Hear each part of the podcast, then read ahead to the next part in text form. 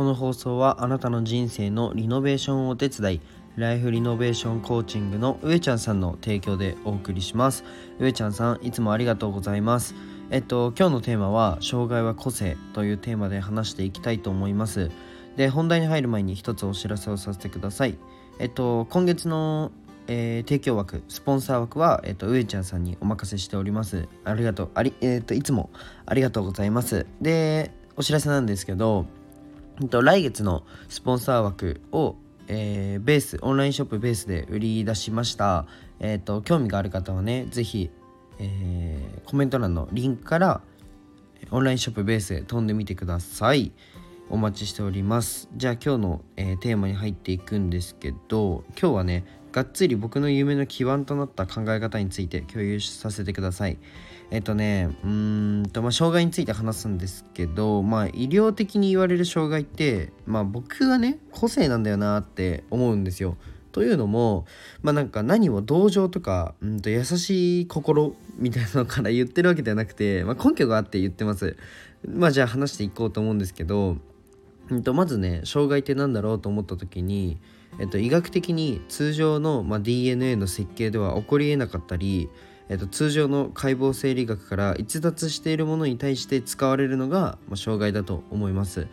例えば、えっと、知的障害は、うんと、DNA だったり染色体の違いだったり脳の違いだったりうんと身体障害は解剖生理学的に例えば手足がなかったり分かりやすいですよね。うん、でもこれってなんだろうな。マジでただの多数決なんですよね。本当に。ただの多数決です。はい。っていうのも、うんと、僕たちの身の回りの道具をじゃあ見てみてください。全部多数決で多数派の人間が使いやすいって思ったものだけが生き残っててそれを使い使いこなせないと障害と定義づけられてるだけなんですよね。まあ、例えば、まあ、文字もそうですよね。文章。文章っていうのも、まあ、人間がなん普通のなんだろうなじゃあ僕僕たちって言わせてください。えっ、と僕たちがなんだろうな、うん、と情報ツールとして使いやすいから文字っていうのが生まれたわけじゃないですか。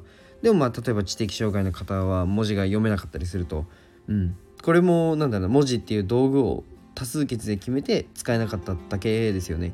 あとは分かりやすいのは階段ですね。まあ、これは土地には限界があるから2階建てにした方が金銭的にいいよねっていうことでえー、階段って作られてじゃあみんな足あるし登るスキルあるよね。だから作ろうってできたのが階段じゃないですか。でも、うんと、階段があることで明らかな身体の不自由が目立つようになったと思います。まあめちゃめちゃ分かりやすいのがあとはねなんだろうな左利き。左利きだと思います。えっとなんか、まあ、左利きって障害って定義されてないじゃないですか。まあうん。なんか左利きの子が給食の時のあのお玉をめちゃめちゃ使いにくそうになんかなんだろうな普通手前に引いてスープをやるのになんか奥にクイってやってるすげえ使いにくそうにやってたの見たことあるんですよ僕。うわ使いにくそうとか思って。あとはな切符の位置パスモの位置全部右側じゃないですか。自動販売機のお金を入れるところ右側ですよね。ハサミを持つあの小さいとこと大きいとこあれ右利き用じゃないですか。あとパソコンの電源とかほとんど右側にあったりあと文字の書き順ですね。書き順だったり文字の並び。これ全て右利き仕様なんですよ。右利きが使いやすいようになってるじゃないですか。でこれって多数決なんですよね。うん。でもなんで左利きがえっと障害と定義されてないか。でこれは小なんだろうな。左利きの母数もそれなりにあるから障害とは言われないしえっと、生活に不便はあるものの人数がいる理由で、まあ、障害にはなってないと僕は思ってます。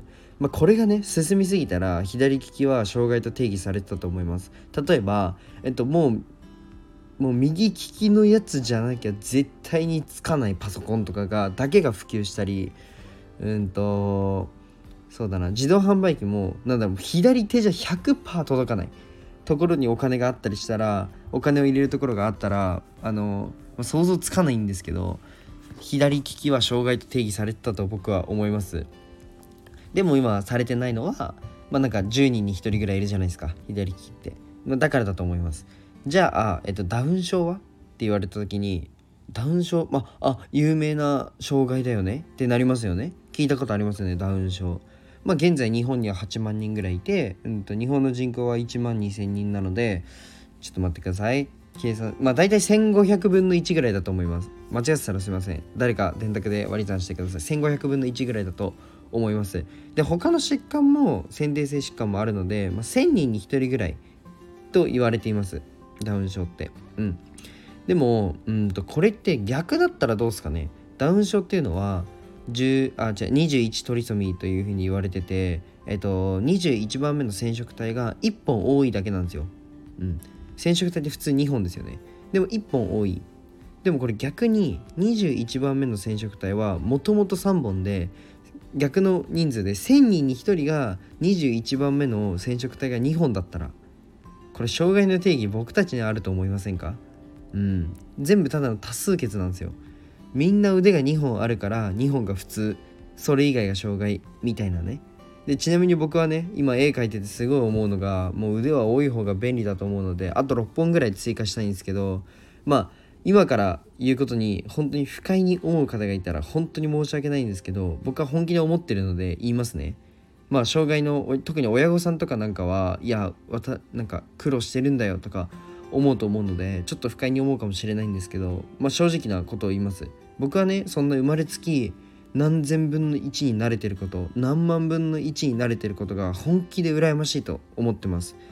みんなね今発信ができて僕も今発信してますよねこのラジオで、うん、個性を出そうとしたりどんな発信をしなんかどういう発信が目立つのかってみんな考えますよね。やっぱ目立ちたいんですよ。例えば数字が欲しいんですよ。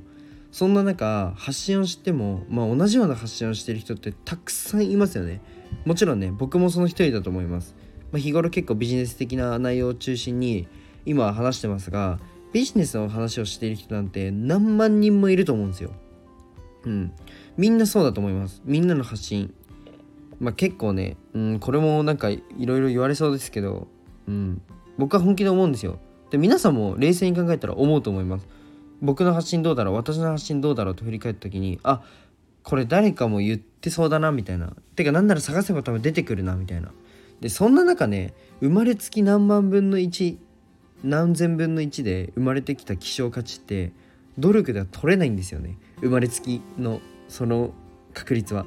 うん、例えば僕の希少価値のけ、うんと、付け方っていうのは例えば僕看護師をやってますとあとは SNS 運営の運営代行やったり物販やったりえっとまあ絵でも、うん、これから飛躍しようとして、まあ、全国選抜作家展に、まあ、一応選ばれてと。えっと、看護師をやってて全国選抜作家展に選ばれてて SNS 運営代行やってて物販やってる人って言われたら多分1億分のまあ多分ね数百ぐらいになってると思います。そうやってなんかうまく掛け算をすることでやっと取れる価値観をあ希少価値を生まれつき取れてるってマジでやばいと思います。正直本当に羨ましい。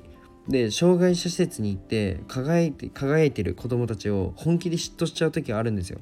めちゃくちゃ愛されててもうほんと誰にもできないような発想をしてマジで天才的な発想ができたりして本当にね天才の集まりだと僕は思っています。でそんな個性を閉じ込める社会だったりうんと障害と呼んで、社会復帰とかも難しくしちゃうような社会だったりっていうのがえっと障害と呼ばれる方たちにも本当に僕たちにももったいなさすぎるので、まあ、どうにかね僕が変えたいと思います。